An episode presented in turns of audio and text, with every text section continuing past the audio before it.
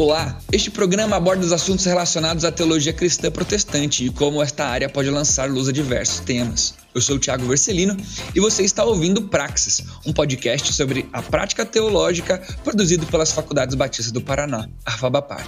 Se você se interessa por questões teológicas e bíblicas e quer entender melhor como é a prática teológica, este podcast é para você.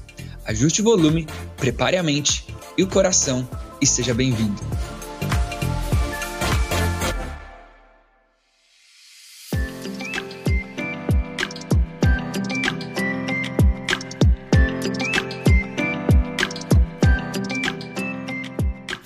Fala, galera, sejam muito bem-vindos a mais um episódio do nosso Praxis, o nosso podcast aqui da Favapar. Que alegria estar com você, é muito bom mesmo. É, meu nome é Tiago e sou eu quem tenho tido o privilégio de caminhar com vocês aí nos nossos episódios. Hoje nós vamos falar sobre Platão e o relacionamento das ideias dele com o cristianismo, que tipo de relação a gente pode fazer, ou se não há nenhuma relação, vamos só bater no coitado do Platão, a gente vai brincar aqui, vamos descobrir juntos. Uh, mas para a gente conversar sobre esse assunto, obviamente não seria eu quem estaria aqui falando sobre isso, por isso a gente trouxe um convidado específico para a gente conversar um pouquinho sobre isso. Eu quero pedir para que ele se apresente, fale para a gente por que, que é você que está aqui com a gente, pastor. Olá, Tiago. Privilégio estar aqui com você, batendo esse papo. É, meu nome é Luiz Tarquínio, eu sou professor de Teologia e Filosofia da Faculdade Batista do Paraná e para mim é uma alegria muito grande poder participar desse momento aqui com você, falar um pouquinho sobre o, sobre o platonismo e sua relação com, com o cristianismo. Eu sou pastor da Primeira Igreja Batista de Pato Branco, moro aqui com minha família já em Pato há sete anos e ensino já na FAVAPA alguns anos também, especificamente essas, essas matérias vinculadas à filosofia e teologia. Então a gente vai tentar hoje fazer um, um apanhado geral, ainda que, que bem resumido, sobre o platonismo, as ideias defendidas por Platão e a relação que há entre o que ele defendia, o que ele acreditava e também aquilo que a gente encontra nas escrituras e na própria história da teologia também. Eu sou licenciado em, em filosofia, tenho formação em direito também e pós-graduações em, em teologia. Então é um prazer grande poder estar conversando com você e com os ouvintes. Que legal. Ah, vocês não têm a imagem, só tem o áudio, né? E a gente grava aí os podcasts durante a semana, não necessariamente no dia que vai ao ar, mas é, estamos gravando em um, uma noite gostosa de calor, depois de um tempinho aí de frio. E caso você ouça um barulhinho aí no meu, no meu microfone, é o meu tererê terminandinho aí o, o ronquinho dele. Mas é uma conversa aí bem, bem gostosa. Pastor Tarquínio, professor Tarquínio ou Luiz, como que eu vou te chamar aqui no podcast, professor? Porque é, eu vou me embananar se eu for colocar sempre um pastor ou um professor antes. Então é melhor a gente já combinar antes. O que, que o senhor prefere? Fique à vontade, Thiago. É, como você quiser me chamar, será, será Será um prazer poder. Eu vou chamar, vou fazer assim, vou, vou num professor, já que a gente está no, no, universo da, da, da, da, da faculdade, vou de professor. Perfeito, então. tá bom, sem problema. Vou começar aqui com um, os dois pés no peito, assim, chegar chegando para a galera poder entender um pouquinho uh, daquilo que a gente quer dizer. Uh, se eu fiz a lição de casa, uh, Nietzsche vai dizer na obra dele, do Anticristo, que o cristianismo é uma versão de Platão para pobres. Essa a relação que a gente começa a fazer de Platão com o cristianismo? Cristianismo é uma versão de Platão para pobres, professor? É, Nietzsche gostava muito de palavras é, polêmicas e instigantes, né?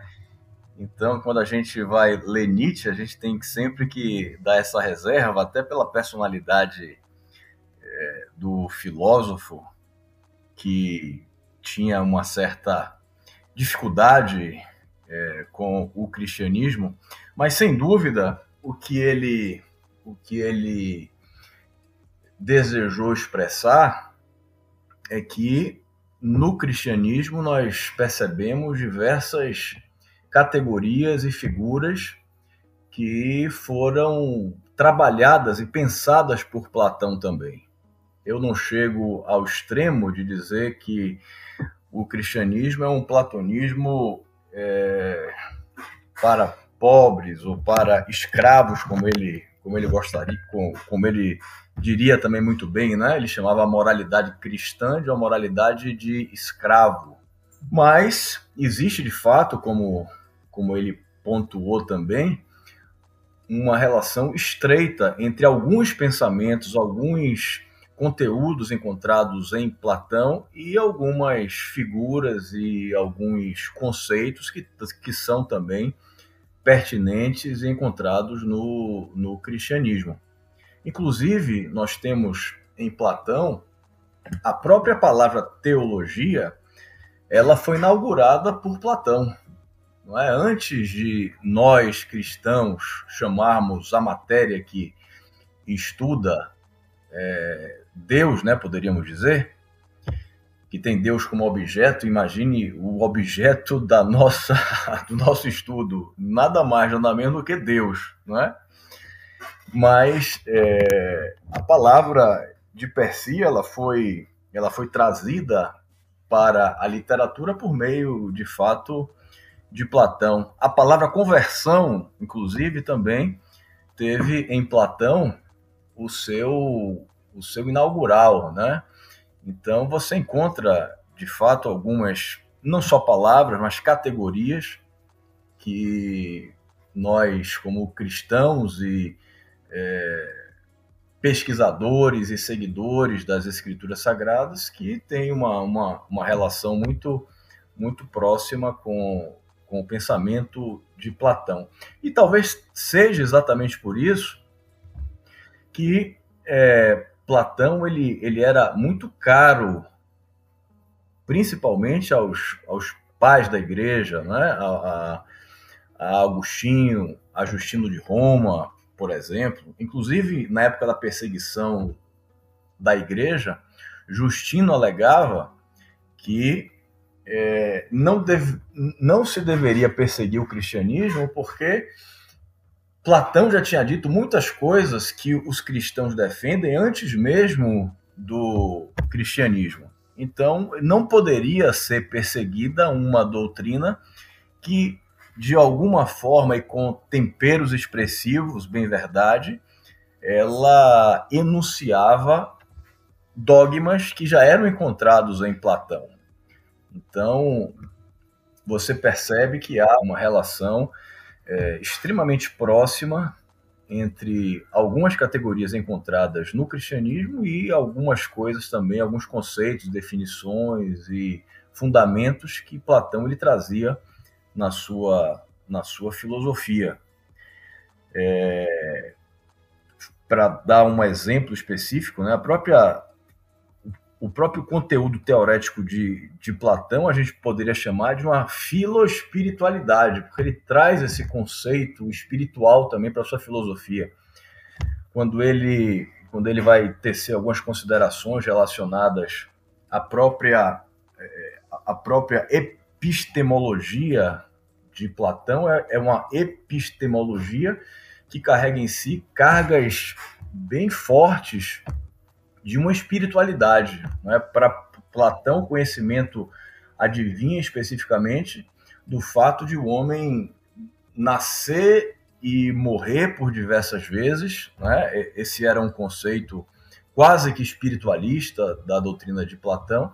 E nesse é, ressurgir, né? nessas é, seguidas mortes e vidas ele então ia adquirindo o conhecimento quando estava no período é, pré-encarnatório, poderíamos chamar assim, e estava ali no, no, no, que Platão chamava de mundo das ideias, não é? Então essa teoria, teoria da re, reminiscência, ela, ela é, defende exatamente isso, né? Então você tem essa filoespiritualidade encontrada em Platão que, de alguma forma, com diversas reservas, bem verdade, faz uma relação estreita entre, entre, entre é, Platão e o cristianismo também. Diga aí, Thiago. Agora, a gente não, não pode considerar, né? Ah, não, não percebo um, algum local dizendo que ah, Platão era um filósofo cristão, né? É, até porque o cristianismo provém de um tempo muito depois dele, não tinha como ter essa, essa nomenclatura, mas a familiaridade de pressupostos, de, de, de falas e tudo mais, é, mostra ele um entendimento, ainda que é, não sei da sua época, não sei como explicar isso, mas qual é a relação de Platão, a história de Platão, o, o que a gente consegue saber sobre Platão, para ele ter pensado em consonância com alguns pressupostos cristãos. É, né, brincando assim, né? Platão era filho de pai e mãe crente, que levou ele na igreja, aí chutou o balde, não quis mais ir na sinagoga e agora vamos uh, fazer filosofia meio rebelde com conteúdo cristão, né? Mas qual é a relação? O que, o que a gente entende sobre Platão para entender um pouquinho de onde surgiu essa familiaridade de ideias? É, Platão era, ele era de uma família aristocrática. Ele tinha os pais de Platão. O pai de Platão era um alto funcionário público e ele foi criado na, nas altas rodas. Inclusive, ele comprou o terreno onde instalou a sua academia com os, os recursos herdados do seu, do seu pai, da sua família. Mas eu acho que existe uma categoria aqui bem interessante na teologia que dá para a gente facilitar a compreensão de algumas teorias, de algumas doutrinas que são encontradas em Platão e que, de alguma forma, é, são repetidas com mais lucidez pelo cristianismo. Há uma, uma, uma divisão clássica na teologia, principalmente no estudo da revelação de Deus, e que fala exatamente sobre a diferença entre a revelação geral e a revelação especial. Então, a revelação geral é tudo aquilo que nós podemos absorver tudo aquilo que nós podemos conhecer de Deus, que é apresentado pela criação. Então, mesmo as pessoas que não são cristãs, e mesmo as pessoas que não têm essa intimidade com o Evangelho, e talvez nem mesmo uma intimidade maior com Deus, elas conseguem perceber e captar, ainda que em sombras, realidades divinas quando contempla a criação. Né? Então, a criação de Deus ela é um, é um dos megafones que o Senhor utiliza para ensinar o homem o caminho em que deve, em que deve andar e até fazer a apresentação da sua pessoa. Não é? A gente pode lembrar, né, quando a gente vê de teologia na revelação geral, né, é, códigos de, de ética que foram feitos em muito muito parecidos com, por exemplo, os Dez Mandamentos e aquilo que Israel vivia e povos que nunca tiveram contato, né? Ah, tem o famoso Código de Hammurabi, então mais ou menos por aí, né? Então, é, é, é, é há a possibilidade de captar princípios e categorias que são é, espirituais e corretas, mesmo sem você conhecer as escrituras não é? Mesmo sem você ter esse esse detalhamento maior do conceito da categoria que a escritura traz. Então, quando a gente é, é, analisa a situação, como é que Platão conseguiu visualizar e, e, teorizar sobre algo que depois o cristianismo vai aprofundar e elucidar de maneira mais clara? Por meio da, da, da, da revelação, da revelação geral. De modo que o cristianismo não é como Nietzsche defendia, é, um platonismo para pobres. Não, o cristianismo ele é a elucidação de alguns, de alguns pensamentos e de algumas doutrinas que Platão já defendia, mesmo sem conhecer as escrituras sagradas. Então é exatamente o que você, o que você falou, não é? A gente percebe na em diversos relatos literários antigos, né, na epopeia de Gilgamesh, por exemplo, situações e enredos relacionados à criação que são muito parecidos com, com, com os encontrados nas escrituras sagradas. Há poucos anos atrás for, foram. É, Descobriu-se uma, uma tribo indígena que nunca tinha tido contato com, com o ser humano, e na, aquelas tribos que não tinham sido alcançadas ainda e não tinha relação nenhuma com, com, a, com a civilização. E eles tinham relatos de um dilúvio, não é? Na cultura deles havia essa essa ideia de que o mundo tinha sido inundado por água, por chuva, de modo que a gente percebe que existe essa esse fundamento básico que dá solo a todas as culturas, porque todas elas, de alguma maneira, têm uma parcela de revelação daquilo que é, o cristianismo ele vem trazer e a revelação especial vem dirimir de maneira mais plena e completa. Então, o que a revelação especial faz é pormenorizar aquilo que muitas pessoas já conhecem por meio da, da, da, da revelação geral. E o homem é, é, da criação de Deus o, a coroa, a coroa da criação de Deus. Então, o homem, de, é, o, o homem por ele mesmo, não é? Ele já traz consigo, ele que é feito a imagem e semelhança de Deus, ele já, tra ele já traz consigo conteúdos que, que apontam para o divino, apontam para Deus. Então, muitas descobertas e muitos conceitos que os homens trazem podem ser de fato, mesmo que eles não sejam cristãos, mesmo que não sejam é, de alguma forma convertidos, eles por serem imagem e semelhança de Deus, trazem conteúdos que podem ser extremamente é, adequados e semelhantes àquilo que seja o, o ideal de Deus, não é? Uma ética, um, uma ética natural, não é? o direito natural, por exemplo, uma, um comportamento, não é? Dificilmente a gente vai encontrar uma cultura em que você fazer injustiça seja correto, não é? Em que você é, fazer o mal a quem não merece seja algo louvável. Então, tudo isso aí são, são, são sementes, são germes da revelação geral de Deus, que acontece por meio das coisas criadas, e o homem é uma dessas, dessas criações de Deus. Então, me parece, eu acho que é por aí que a gente con con consegue, de alguma forma, discernir, não somente em Platão, mas em várias é, áreas do conhecimento humano, é, fumaça da divindade, sabe? Aquele cheiro de Deus, porque o homem ele traz consigo esse essa sementezinha é, do Senhor implantada lá no seu no seu é, interior mais mais profundo, né?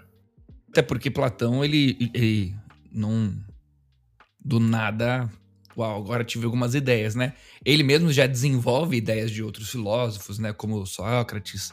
É, então ele também não tem um, um start do nada onde ele decidiu falar aquilo que ele, que ele disse, né? Ele tem um, um contexto também para poder é, desenvolver aquilo que ele, ele queria desenvolver. Mas não querendo me fique. Nada acontece do nada, não é? nada acontece do nada. Então há, uma expressão é, em alemão que é mais ou menos. Eu, vou, eu, eu não sou versado em alemão, mas a pronúncia é mais ou menos assim, aufheben, que é uma, é uma ideia de que todo, todo começo ele traz consigo um começo anterior, não é? Então, o que é que, que, que essa expressão é, quer dizer, tudo que existe, existe porque teve uma causa, não é? Então, Platão não trouxe ideias do nada. Platão trouxe ideias que já estavam ali é, existentes, mesmo que de forma embrionária. Ele foi além, não é? Então o ser humano ele sempre ele sempre ultrapassa, não é? Então Platão ele foi o maior discípulo de Sócrates, não é? Inclusive a gente conhece tudo sobre Sócrates ou quase tudo sobre Sócrates por causa de Platão. Assim como Jesus não escreveu nada, Platão também, é, é Sócrates também não escreveu absolutamente qualquer coisa. Platão é o porta-voz de Sócrates. Inclusive se questiona até, até que ponto o Sócrates que há em Platão, de fato é Sócrates, e não Platão, um, um, um Platão idealizado. Um homônimo, ah? né? Você escreve a tua ideia com. Pois é. Com assinatura de outra pessoa. Exatamente, exatamente. E aí você vai, depois de Platão, você tem Aristóteles, que pega todo o cabedal de conteúdo de Platão e avança mais. Dizem que Aristóteles, inclusive, foi o melhor aluno de Platão, porque ele avançou além de Platão. Inclusive, foi capaz de contrariar o, próprio Platão. Não é? A epistemologia aristotélica é completamente diferente da, da, da, da, de, da de Platão, por exemplo. Existe uma, uma figura, inclusive, de Rafael Sanzio, uma pintura de Rafael Sanzio, que ele apresenta diversos filósofos da época e Platão conversando com Aristóteles e Platão apontando para o alto e Sócrates, é, é, Aristóteles apontando para o chão, não é? Ou seja, Platão defendendo aquilo que ele acreditava que é, o conhecimento vinha do alto, vinha de cima, e Sócrates, é, Aristóteles, me, me perdoe, defendendo exatamente o oposto, dizendo não, o conhecimento vem das coisas criadas. Nós conhecemos porque temos experiência com o concreto. Aristóteles, que foi o grande defensor da empiria, não é? Do, do da experiência. A, a, o conhecimento vem por meio da experiência, não é uma coisa que vem do alto, não vem do mundo das ideias, não vem de sua passagem pelo mundo ideal, não. Nós conhecemos porque temos experiência com as coisas desse mundo e a partir dessa experiência nós nós conseguimos formar o conhecimento. Então, Aristóteles avançou além de Platão e por isso que dizem que ele é o, que ele é o grande, é, é, é o melhor aluno de Platão porque ele avançou, não é? E aí eu trago Nietzsche também para o nosso, nosso bate-papo, que em Assim Falou Zaratustra, Nietzsche dizia, né, pela voz do, do, do, do mentor ali, do Zaratustra, que ele não queria é, ele não queria que os seus seguidores fossem é, se, seguidores do Zaratustra. Ele queria que os seus seguidores fossem além do que o seu mentor tinha ido. Então ele não queria ser o, o discipulador, vamos dizer. Ele não queria que, que as pessoas fossem cópias dele, ele queria que as pessoas absorvessem aquilo que ele tinha e podia dar, mas que fosse além, não é? Eu não quero dizer, eu não quero que vocês me chamem de Senhor, não é? Porque o Senhor de vocês são vocês mesmos, não é o que é o que Nietzsche dizia. Nietzsche e cristianismo não se, se, se batem muito, é? mas tem muitas coisas interessantes em Nietzsche também que a gente pode absorver e, e trabalhar e, e até adotar, não é? pela sua genialidade, a gente não pode descartar completamente todas as coisas que Nietzsche, que Nietzsche, que Nietzsche trouxe, né? Talvez a maioria delas a gente possa, né? Mas algumas coisas a gente pode pensar até a admiração pela genialidade dele, pelo, pelo pensador espetacular que ele foi, pela sua construção de raciocínio, pela sua ousadia, pela sua coragem, porque Nietzsche, acima de tudo, era um grande corajoso. Para falar o que ele falou no tempo que ele falou, precisava de muita coragem. E isso já é admirável, apesar do que, que, do, do que ele tenha falado, seja é, completamente, na minha percepção, desfundamentado, sem a razoabilidade necessária. Mas a coragem de Nietzsche realmente é admirável, sem dúvida. Foi muito interessante porque você estava falando da, da imagem e óbvio que eu tô gravando esse podcast com, com a colinha aberta aqui, né? Tô Você tá falando e eu tô, tô lendo aqui. E você tava falando da imagem do, da pintura e eu tava exatamente com a pintura passando aqui na, na, na Olha só. Na página que eu tava lendo. É, se um dia a gente tiver aí uma gravação aí ao vivo com no YouTube, com televisão, eu podia podia jogar jogou lá. Mas aproveitando o, o Nietzsche, né? Eu não quero me prender à frase em si, mas ela ajuda a gente a caminhar para uma, uma, uma, outra parte da nossa conversa, que entendeu um pouquinho porque que Nietzsche disse, né? Que o platonismo, o, o cristianismo é um, um Platão para pobres, né? É, porque muito vem da ideia de Platão de tentar é, solucionar o problema da existência terrena, inclusive idealizando uma vida a, após, após a morte, né?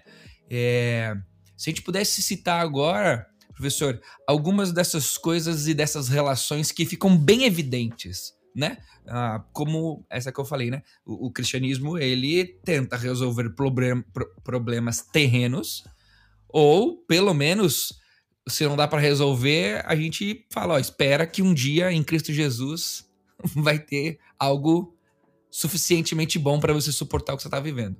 Platão tinha algumas dessas ideias, né? Uh, que mais, ou a partir disso, a gente consegue é, falar assim, poxa, isso que Platão disse, o cristianismo pensa assim. Isso que Platão disse, o cristianismo, o cristianismo pensa assim. A gente estabelecer uma relação bem mais direta para quem está ouvindo a gente. Primeira coisa, talvez, seja o dualismo platônico, né? Platão, ele não, ele não acreditava que o mundo se reduzia às coisas criadas, ao que a gente vê, ao que a gente percebe, a nossa experiência inteligível, como ele gostava de dizer. De modo que essa essa visão é uma visão que se encaixa perfeitamente na visão cristã. O mundo que nós vivemos aqui não é o definitivo. O mundo que nós vivemos aqui não é o perfeito, não é? Então a gente encontra uma similaridade muito expressiva entre esse conceito platônico do mundo das ideias, que é uma espécie, mal comparando, de céu, é? um mundo metafísico. É claro que ele tinha um contexto assim muito mais abstrato do que um céu, né?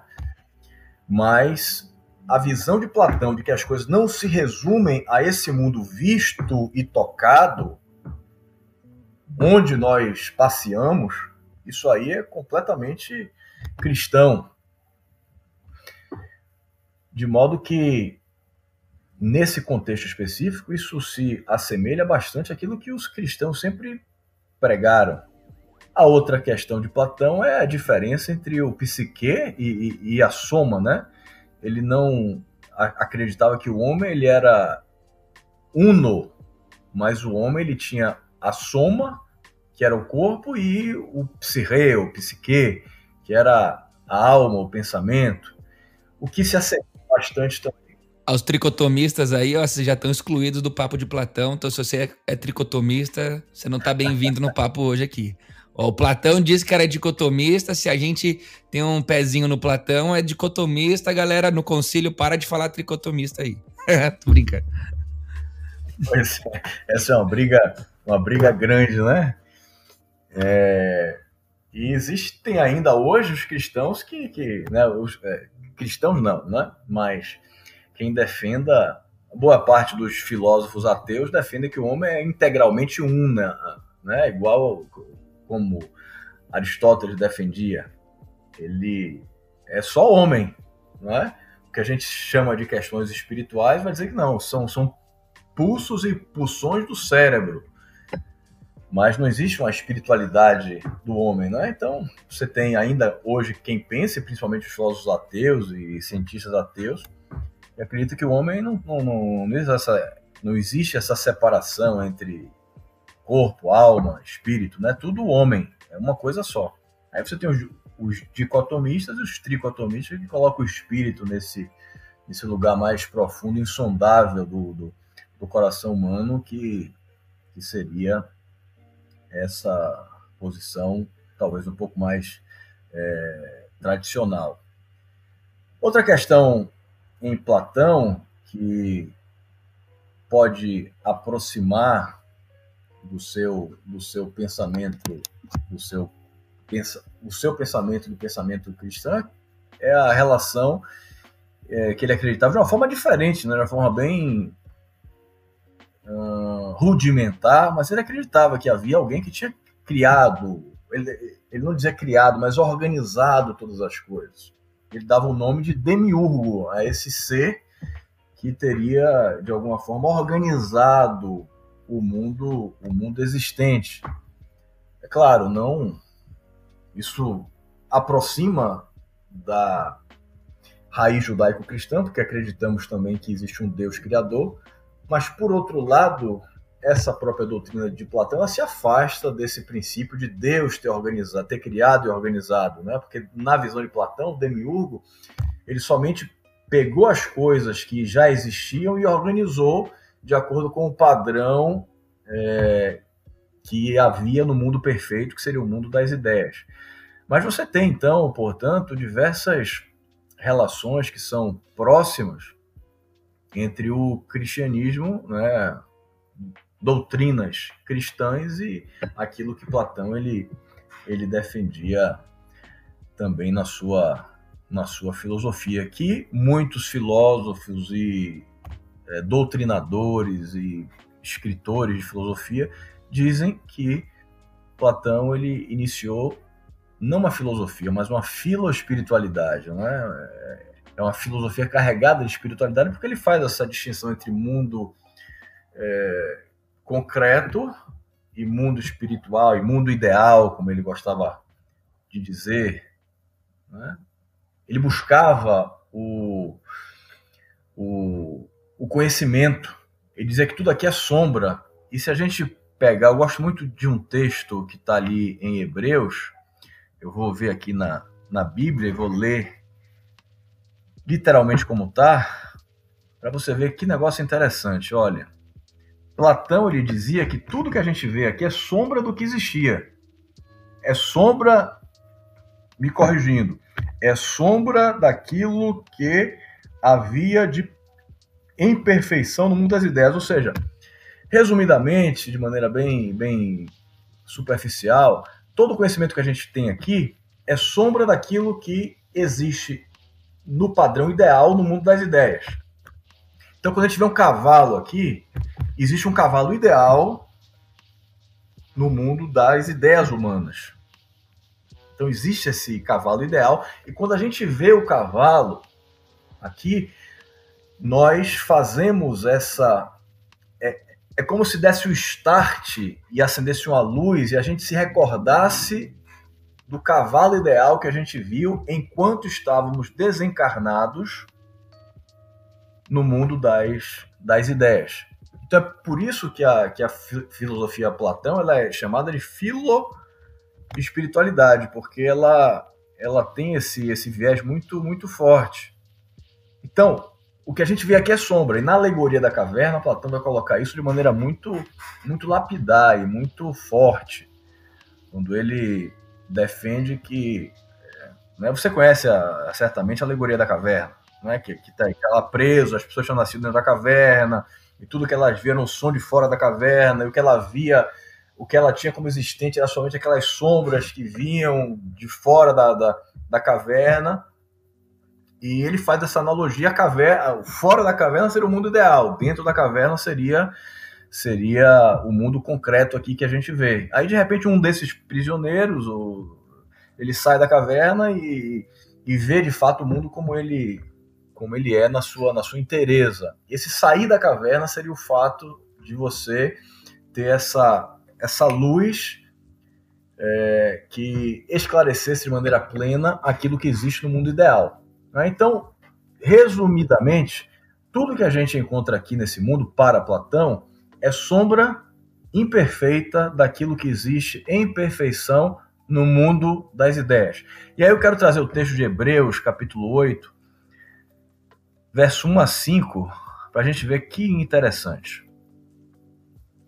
Diz assim a palavra. O mais importante do que estamos tratando é que temos um sumo sacerdote como esse, o qual se assentou à direita do trono da majestade nos céus e serve no santuário, no verdadeiro tabernáculo que o Senhor erigiu, e não o homem. Todo sumo sacerdote é constituído para apresentar ofertas e sacrifícios, e por isso era necessário que também este tivesse algo a oferecer. Se ele estivesse na terra, nem seria sumo sacerdote, visto que já existem aqueles que apresentam as ofertas prescritas pela lei. Eles servem no santuário, aqui agora, ó, eles servem num santuário que é cópia e sombra daquele que está nos céus. Cópia e sombra daquele que está nos céus.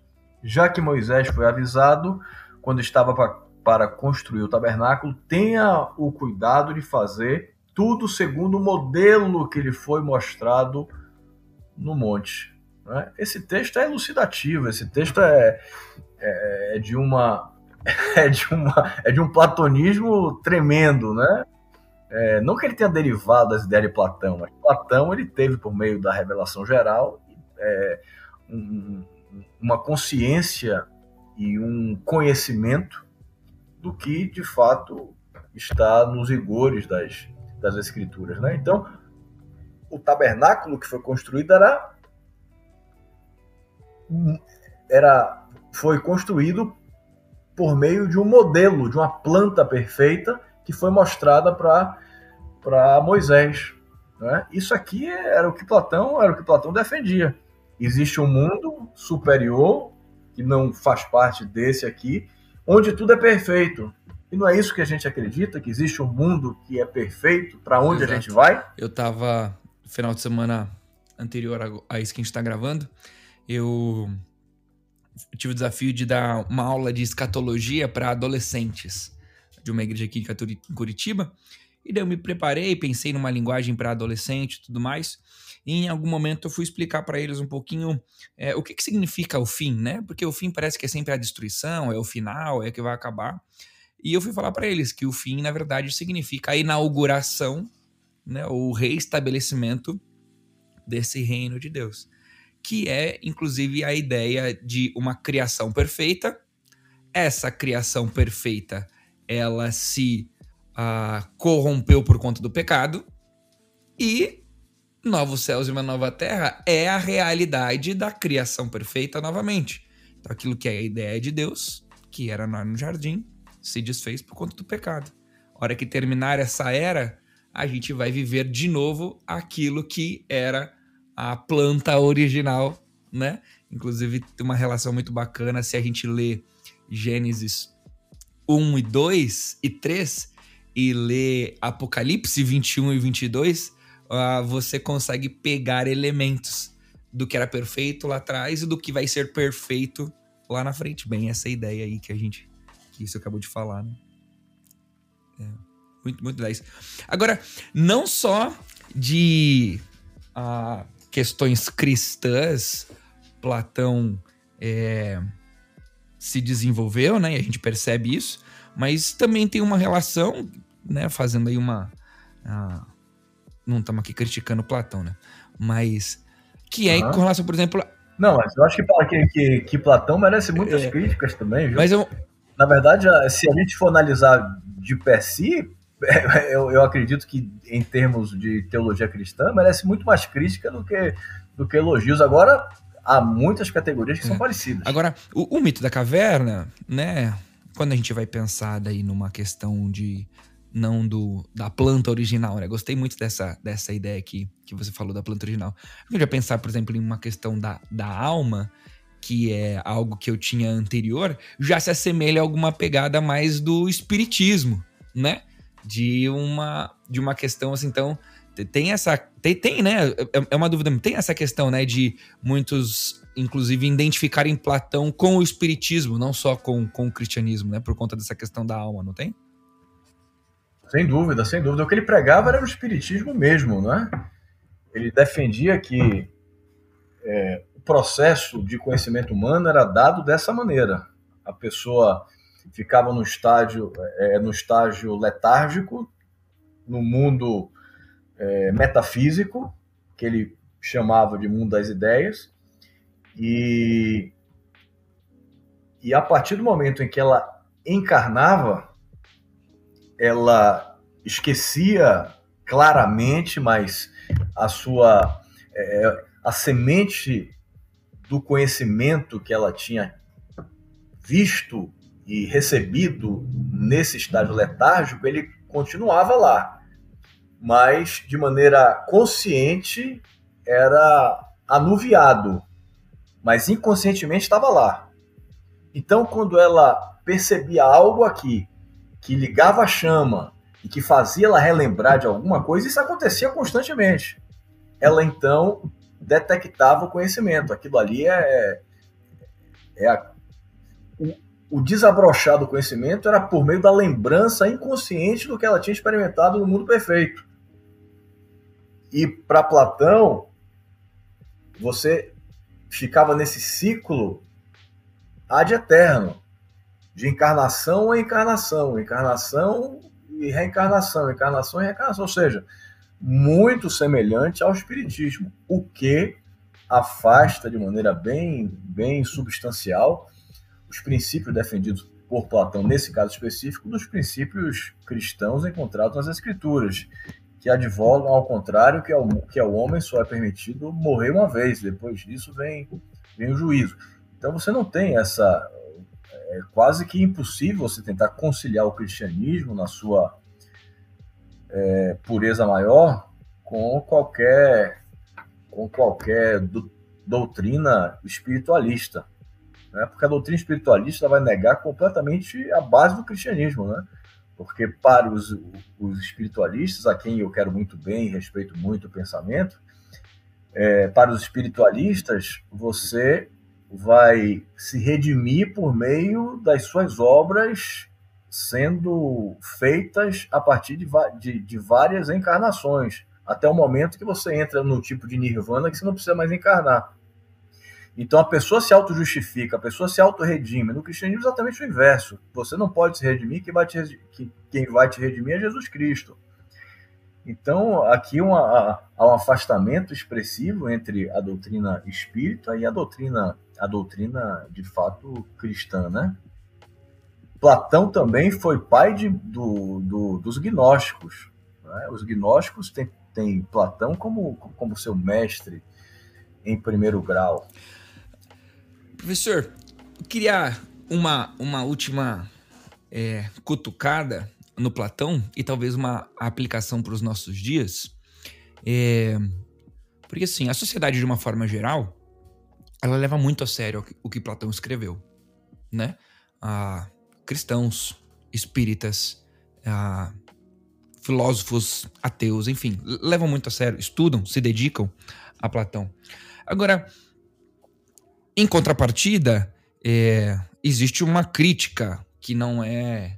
Existe uma, uma não aceitação do cristianismo e das escrituras é, em relação a Platão, né? É muito mais fácil Platão entrar em diversos ambientes, o cristianismo bem menos, né?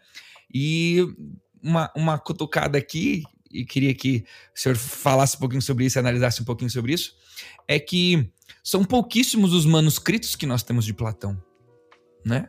Ah, um, um, chute próximo aqui, pelo que eu li hoje, nos meus estudos, a gente tem um total de 47 obras por aí que a gente vai encontrar ah, que dá para atribuir, atribuir a Platão. Agora, manuscritos bíblicos, a gente tem milhares, milhares, milhares, milhares. É... O senhor tem uma, uma, uma opinião, uma análise de fazer essa comparação? Por que, que a gente questiona tanto a veracidade, muitas vezes, das escrituras e do conteúdo delas, colocando em xeque é, o que está escrito, o que não está escrito, mas fazendo essa comparação, né? Ah, é tão mais fácil aceitar o que Platão diz, disse na sociedade, mas a gente tem bem menos ah, material dele na mão, né, de, de, prova verídica, né, do que foi que ele escreveu mesmo, os manuscritos que a gente tem de Platão, do que necessariamente uh, das escrituras. É, como que o senhor vê essa, essa relação? Aí eu, eu, eu acredito que é um problema que tem é, vieses meta-racionais, né? Não tem, não tem, não tem explicação racional para isso, porque manuscritos do, do Novo Testamento são é, conteúdos e encontrado é, os manuscritos do Novo Testamento especificamente, eles são manuscritos antigos, não é? Antigos e de uma variedade, de uma, uma um volume e uma é, um, um, número que não há nenhum, nenhuma outra literatura existente, literatura clássica, que chegue aos pés. E espalhados, né? Espalhados pelo globo, né? Nós temos espalhados em torno, né? É, e diversos manuscritos, e diversas é, linhagens de manuscritos. Então, em termos científicos, você não tem como atacar é, o conteúdo bíblico no que diz respeito à sua, à sua origem material. Porque as provas são, são mais do que cabais. Você tem mais manuscrito do Novo Testamento do que todos os filósofos clássicos e pré-socráticos juntos. Não é? Então, é, não, não, não há como você contestar. Se, se você for contestar o Novo Testamento e o, e o Antigo Testamento também, viu? Você tem que contestar toda a história do mundo ocidental. Né? Se você não, eu, eu, eu acho que toda essa literatura é, bíblica ela é apócrifa, não é? Ou ela, ela não é original. Ou a gente não deve acreditar porque pode ter sido deturpada. Ora, se você for fazer isso com a Bíblia, você tem que fazer com toda a história do Ocidente, porque há mais, há mais escritos e manuscritos bíblicos do que quase todas as obras clássicas e até do período patrístico juntos. Então, em termos é, historiográficos, não tem como você contestar o, o Novo Testamento, a não ser que você queira viver um, um niilismo assim, sem, sem nenhum tipo de, de, de de fundamento e de esteio em qualquer tipo de, de racionalidade é, vinculada à história, historiografia, né? De modo que não, não, não há como você fazer isso em relação ao, ao Novo Testamento, principalmente. São milhares de, de, de cópias e cópias antigas. E há cópias de filósofos desse que você já falou aí, que a cópia mais antiga que você tem é do século VIII, do século IX. Nós temos cópias muito mais tardias e muito mais antigas do que o século IX, né? Nós temos século III, o século II, o século IV, é, manuscritos do, do, Novo Testamento dessa, dessa antiguidade, de modo que não tem como contestar, né? Legal. Professor, se eu tivesse que deixar uma, uma dica aí para quem tem o apreço pela, pela filosofia, né, é muito provável que ah, a gente tem todo tipo de curioso quando a gente está ouvindo o podcast, né? Olha, pô, esse título tá legal e tudo mais. Mas é, é bem provável que quem clicou, quem ouviu a gente aqui, tem um, um apreço, uma relação um pouco mais íntima, inclusive, com, com a filosofia. Se você tivesse que dar uma, uma sugestão para um, um amante aí, um, alguém que gosta de, de se relacionar com filosofia, mas cristão, né? Que precisa tomar o cuidado fazer essa, essas relações. Que, que dica que o senhor daria? A dica clássica que eu acho que teólogo ou que alguém que preza pelas escrituras sagradas deve, deve ter quando, quando trabalha esse conceito, é, quando trabalha conceitos que são pertinentes à filosofia.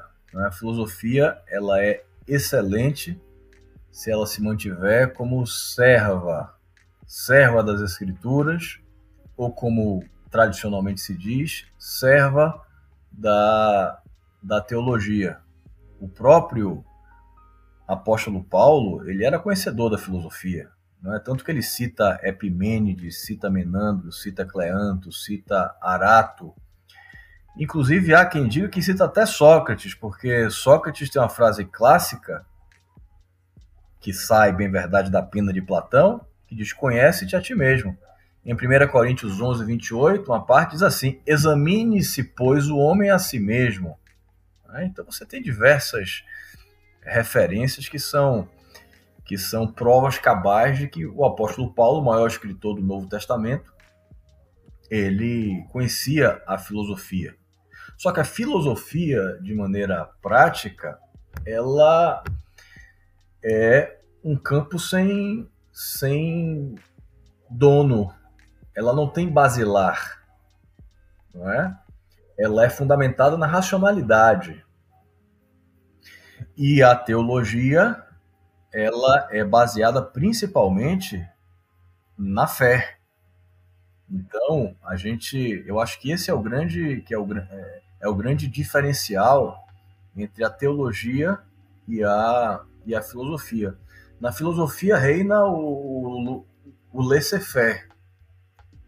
Na teologia, não. Na teologia existe basilar. O nosso basilar é a escritura sagrada, não é?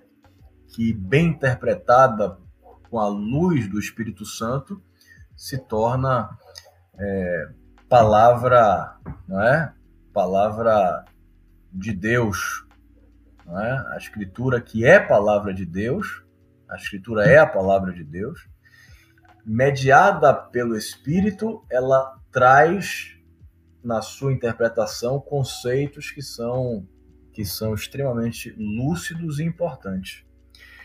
Então, eu, eu, eu, eu acredito que se você quer ser um teólogo que seja cristão, você deve fazer da filosofia uma, uma, uma serva e não uma senhora. E muitos se perdem exatamente porque fazem da filosofia chapéu e não sapato.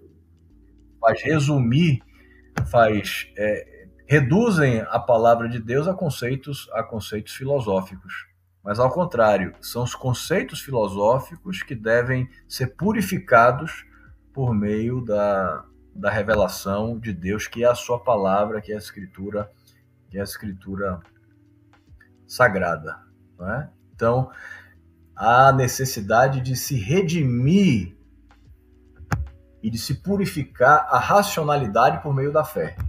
Se a gente colocar a fé e a verdade de Deus, que é a sua palavra, em primazia, a gente pode tranquilamente trabalhar com qualquer tipo de filosofia, não é? Porque a gente vai ser crítico, a, gente vai vai relativizar os conceitos que são que são filosóficos por meio da verdade que a gente acredita. Porque tirando a verdade da, da teologia, a gente vive uma teofilosofia, onde tudo passa a ser permitido também, porque não existe uma base, não existe um fundamento, não existe um basilar. Então, quer ser um teólogo e quer ser um filósofo verdadeiros, você precisa fazer da filosofia uma, uma serva e da fé senhora da razão. Legal. Professor, muito, mas muito obrigado mesmo pelo papo. Foi muito bacana. É, eu falo que é, nos episódios, quem é o maior privilegiado sou eu, porque eu aprendo com todos, né? Eu não escolho qual que eu vou ouvir depois. Eu tô com aulas semanais de graça, porque eu tô ah, gravando os podcasts. Eu aprendi muito, com certeza, nesse, nesse episódio. Eu quero agradecer muito aí. Estamos é, gravando aí num, num horário ah, de agenda aí mais tarde do que a gente grava os outros aqui, mas foi pela disposição aí. Muito obrigado mesmo, professor. Maravilha, Thiago. O prazer é nosso. Conte com a gente. Quando a gente puder auxiliar, vai ser sempre um, um prazer. Galera, esse foi mais um Praxis, ah, o podcast aqui da Favapar. Se tem sido relevante para você, não deixe de compartilhar com cada vez mais pessoas. Um abraço e até o próximo. Valeu!